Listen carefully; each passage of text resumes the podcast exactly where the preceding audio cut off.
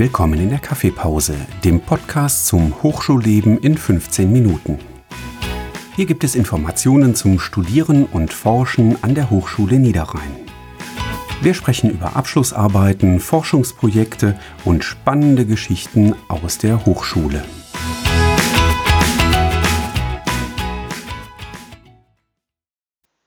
Liebe Zuhörer, herzlich willkommen zum Kaffeepause Podcast zu dem Thema Akkreditierungsverfahren für einen Studiengang.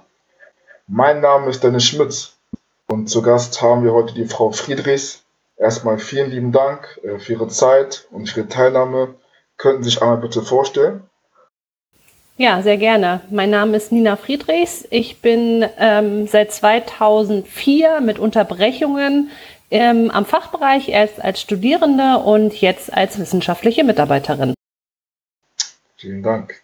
Ähm, heute beschäftigen wir uns ja mit dem äh, Thema Akkreditierungsverfahren für einen Studiengang. Was sind denn Ihre Aufgaben und wie kann man sich die Tätigkeit, die Sie ausüben, vorstellen? Genau, ich bin jetzt seit 2019 wieder an der Hochschule und das mein großes Projekt war, war es jetzt, den neuen Studiengang äh, Sales und Marketing an, mit an den Start zu bringen. Und wenn man einen neuen Studiengang startet, braucht man halt ein Akkreditierungsverfahren. Das bedeutet, man muss bei einer Agentur den Studiengang vorstellen und das Ganze wird dann abgenommen, akkreditiert und dann bekommt man ein Siegel und erst dann darf man mit diesem neuen Studiengang starten. Das hört sich ja nach einem langen, langen Prozess an.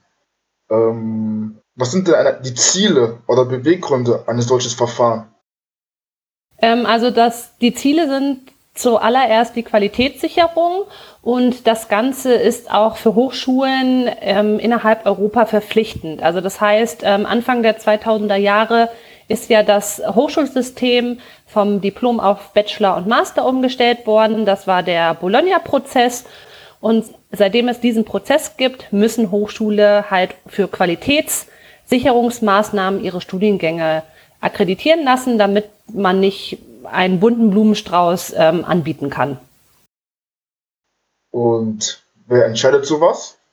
Also wer sitzt jetzt sozusagen in den ähm, Verfahren mit drin, dass dann so ein Studiengang zugelassen wird?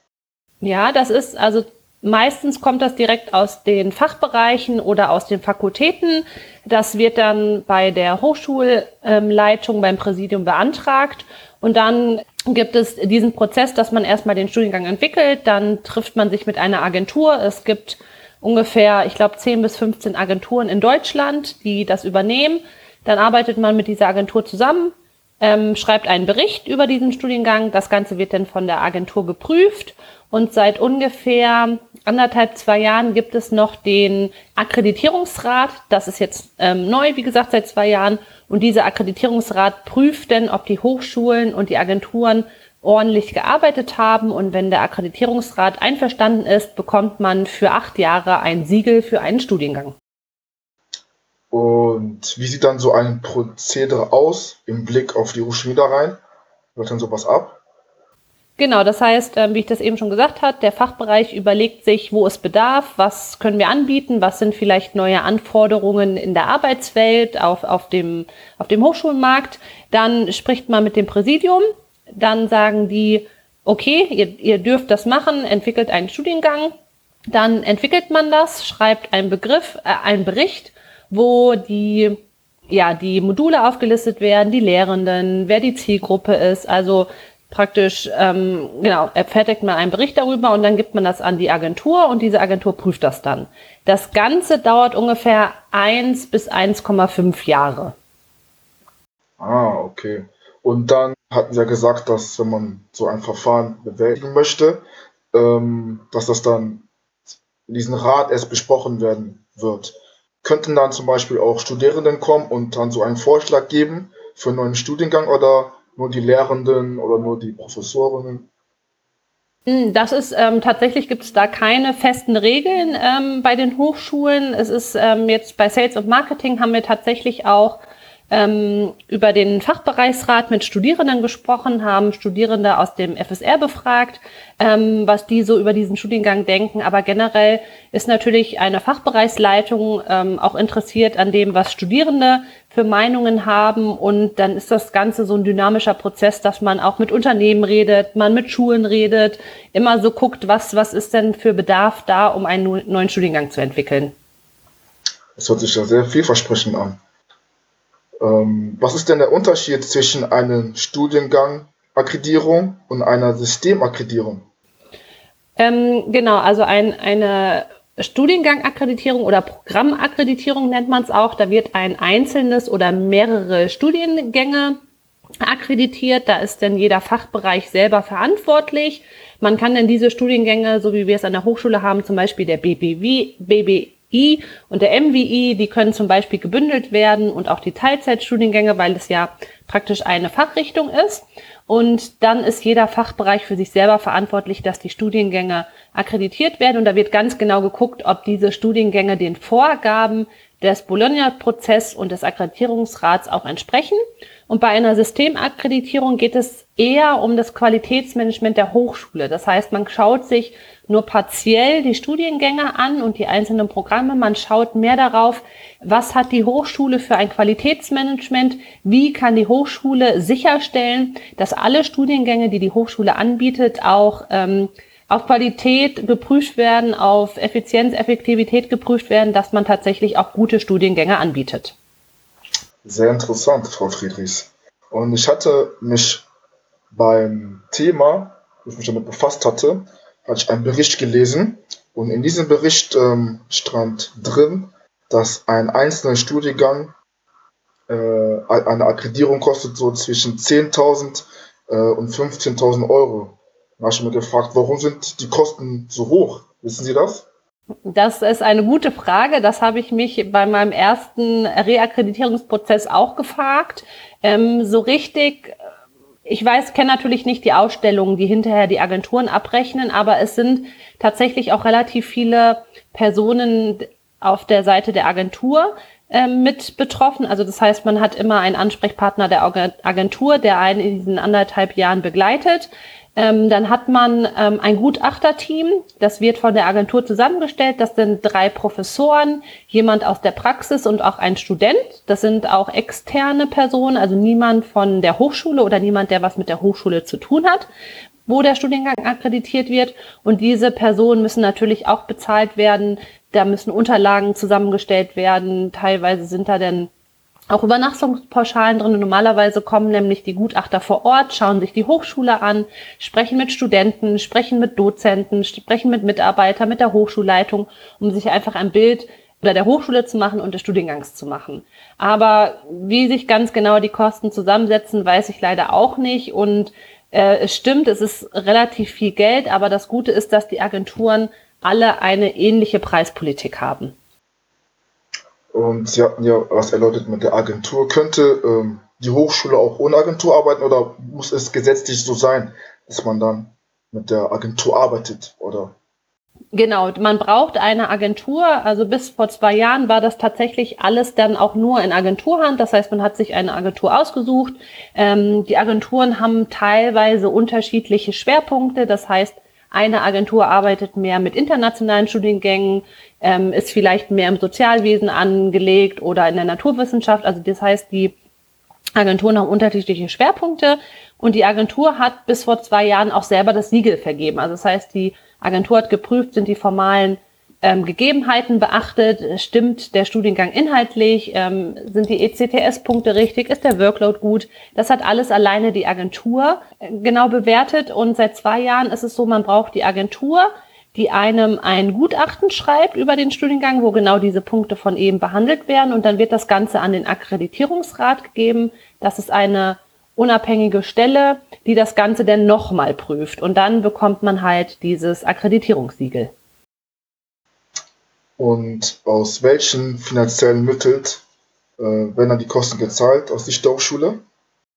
Ähm, das ist ähm, ein Teil zahlt der Fachbereich, ein Teil zahlt die Hochschulleitung, also das Präsidium. Und das sind ähm, Hochschulen werden natürlich bekommen ja Mitteln ähm, zur Verfügung gestellt ähm, vom Land und da sind solche Kosten natürlich enthalten, weil auch die Landesregierung natürlich weiß, dass Hochschulen Studiengänge nur anbieten können, wenn sie akkreditiert wird. Das Gute ist jetzt aber, dass ähm, durch dieses neue System die Akkreditierungszeit sich verlängert hat. Man muss es nun nur noch alle acht Jahre machen. Also läuft dementsprechend ein Verfahren bis zu acht Jahre. Genau. Also genau, wenn man also das, wenn man das Siegel bekommt, dann darf der Studiengang acht Jahre lang so angeboten werden. Ah, okay, verstehe. Und mit Und dem Ablauf, Genau, der Studiengang. Und dann nach acht Jahren muss man nochmal ein, in einen Reakkreditierungsprozess. Das heißt, da zeigt man dann auf, wie waren die Absolventenzahlen, wie viele Studierende sind in dem Studiengang eingeschrieben gewesen, ist der Workload zu erledigen, ähm, wie waren Unternehmen oder Partner einbezogen. Das wird dann alles nochmal dann qualitätsgesichert. Das heißt, die Agentur schaut sich dann das Ganze nochmal an. Das ist dann auch ein bisschen anders als bei einer Akkreditierung, wo ja ein neuer Studiengang auf den Markt kommt, ist eine Reakkreditierung tatsächlich eine Überprüfung dessen, was gewesen ist. Und da muss man sich dann so ein bisschen rechtfertigen, was man gemacht hat, ob man vielleicht auch was geändert hat. Und das passiert halt dann alle acht Jahre. Ah, okay. Und stellen Sie sich mal vor, Frau Friedrichs, dass die Hochschule jetzt einen neuen Studiengang beantragen möchte. Was könnte eines Tages dafür sorgen, dass dieser abgelehnt wird? Mm, also Ablehnungen können eigentlich passieren, wenn man die formalen Kriterien nicht einhält. Also in, in Deutschland ist es so, dass die meisten Bachelorstudiengänge zwischen oder um 180 oder 210 ECTS-Punkte beinhalten, also sechs bis sieben semestrige Studiengänge. Wenn man jetzt einen Bachelorstudiengang entwerfen würde mit nur vier Semestern, sowas würde abgelehnt werden. Ähm, oder wenn die Inhalte nicht stimmig sind, wenn der Workload zu hoch ist. Es ist aber tatsächlich so, dass es ganz selten vorkommt, dass neue Studiengänge tatsächlich abgelehnt werden. Es ist häufiger so, dass Studiengänge dann eine Auflage bekommen. Das heißt, ähm, die Hochschule bekommt dann die Aufgabe, an gewissen Punkten nochmal nachzujustieren, das nochmal zu bearbeiten, dass der Studiengang dann wirklich optimal angeboten werden kann. Also tatsächlich grundlegende Ablehnungen sind eher selten. Es ist aber tatsächlich sehr häufig, dass man eine Auflage oder eine Empfehlung bekommt und dann hat man zwölf Monate Zeit, diese zu beheben. Und äh, müsste jede Hochschule oder jede Uni zwingend in so ein Akkreditierungsverfahren durch? Ja, das ist also für staatliche Hochschulen und ähm, zum Teil auch private Hochschulen, die staatlichen gleichgestellt sind. Da ist eine Akkreditierung von Studiengängen zwingend. Ähm, es ist so, dass wenn man nicht akkreditieren würde, wäre es kein anerkannter Studiengang. Das heißt, wenn man später sich für einen Master bewerben wollen würde oder man würde ins Ausland gehen und man hat der Studiengang ist nicht akkreditiert, kann man, könnte man nicht weiter studieren oder ins Ausland gehen. Es gibt natürlich heutzutage ganz viele externe Bildungsangebote, die auch, das nennt sich denn auch Masterstudiengang, ähm, die sind aber dann nicht akkreditiert und das heißt, mit so etwas kann man später auch nicht an einer staatlichen Hochschule oder Universität weiter studieren oder einen Masterabschluss machen. Also das heißt, da muss man immer darauf achten, dass Studiengänge auch akkreditiert sind. Nur dann ist es wirklich eine wissenschaftliche Ausbildung und man hat auch einen wirklichen Titel hinterher. Also könnte es noch äh, Hochschulen oder Unis geben, die noch keine Akkreditierungsverfahren haben, aber trotzdem dann zugelassen sind? Nein, Hochschulen und Universitäten nicht. Das sind tatsächlich eher so andere Bildungseinrichtungen, die so nebenberufliche Sachen anbinden. Aber ähm, alle staatlichen Hochschulen sind akkreditiert. Ah, okay. Und wie bedeutsam ist das Qualitätssiegel der Akkreditierung für zukünftige Studierende bei der Auswahl des Studiengangs? Hm, also genau, man sollte immer einen Studiengang wählen, der ein Siegel hat. Ähm, ob das jetzt ein Siegel der FIBA A ist oder der Aquas oder der ASIN, das sind drei große Agenturen in Deutschland, die häufig ähm, Studiengänge akkreditieren. Das ist meines Erachtens dann nicht so ausschlaggebend, weil die alle ähnlich arbeiten, die Agenturen. Also das heißt, es sind die gleichen Maßstäbe. Ähm, überall guckt der Akkreditierungsrat drauf und mittlerweile gibt es ja tatsächlich auch nur noch den, das Siegel des Akkreditierungsrats und das ist dann für alle gleich in Deutschland zumindest. Abschließend hätte ich noch eine Frage. Ähm, wie beurteilen Sie das Akkreditierungsverfahren und denken Sie, dass sich so ein äh, Aufwand lohnt? Also es ist tatsächlich sehr viel Arbeit. Ähm, gerade wenn das so ein Prozess ist über 1 bis 1,5 Jahre, ist es schon sehr aufwendig, weil man auch alles darlegen muss. Man muss es sehr stark begründen. Und ich finde es immer schwierig, wenn man nach acht Jahren in die Reakkreditierung geht, ähm, wird meines Erachtens manchmal gar nicht mehr so genau hingeschaut, ob auch wirklich Sachen eingehalten worden sind. Da ist der Workload richtig verteilt gewesen? Wo gab es Probleme? Was wird aus Evaluationen gemacht? Mir ist kein Fall bekannt, wo in einer Reakkreditierung wirklich mal ähm, Studiengänge dann nicht mehr angeboten werden durften. Also das heißt, es ist sehr viel Aufwand ähm, für ja nicht so einen großen ähm, Ertrag, sage ich mal, aber es ist halt einfach Pflicht, dass man akkreditiert und man sollte dann auch versuchen, das Beste daraus zu machen. Allerdings ist es auf der anderen Seite gut, dass es ähm, externe Agenturen und diesen Akkreditierungsrat gibt, damit natürlich nicht jede Hochschule einfach ähm, wild Studiengänge anbieten kann, die vielleicht auch inhaltlich gar keinen Sinn machen oder wo ECTS oder sonstige Rahmenbedingungen nicht eingehalten worden sind. Mir fiel gerade jetzt noch eine äh, Frage ein. Ich denke mal, die wird auch sehr interessant sein für die Zuhörer. Arbeiten Sie gerade zurzeit äh, an einem Verfahren für einen neuen Studiengang?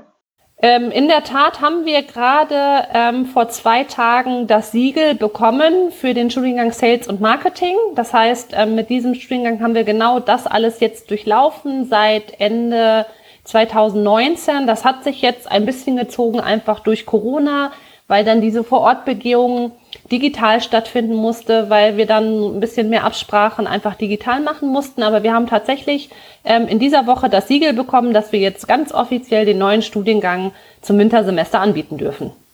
Nochmal herzlichen, herzlichen Glückwunsch an die Schülerin für diesen neuen Studiengang. Das ist dann sehr erfreut. Da denke ich mal für die Zuhörer und Zuhörerinnen, die sich anhören werden, äh, falls sie dann diesen Studiengang studieren möchten, dann Genau, auf, genau, auf der Homepage kann man sich anschauen und der, ähm, das geht ja jetzt ein bisschen in die Richtung Wirtschaftsinformatik, der Bachelor Cyber Secure Management ist da jetzt auch ganz neu, der läuft zwar jetzt schon im zweiten Jahr, aber das ist der zweite Studiengang, der jetzt auch ganz frisch noch akkreditiert wurde. Das sind doch tolle Nachrichten.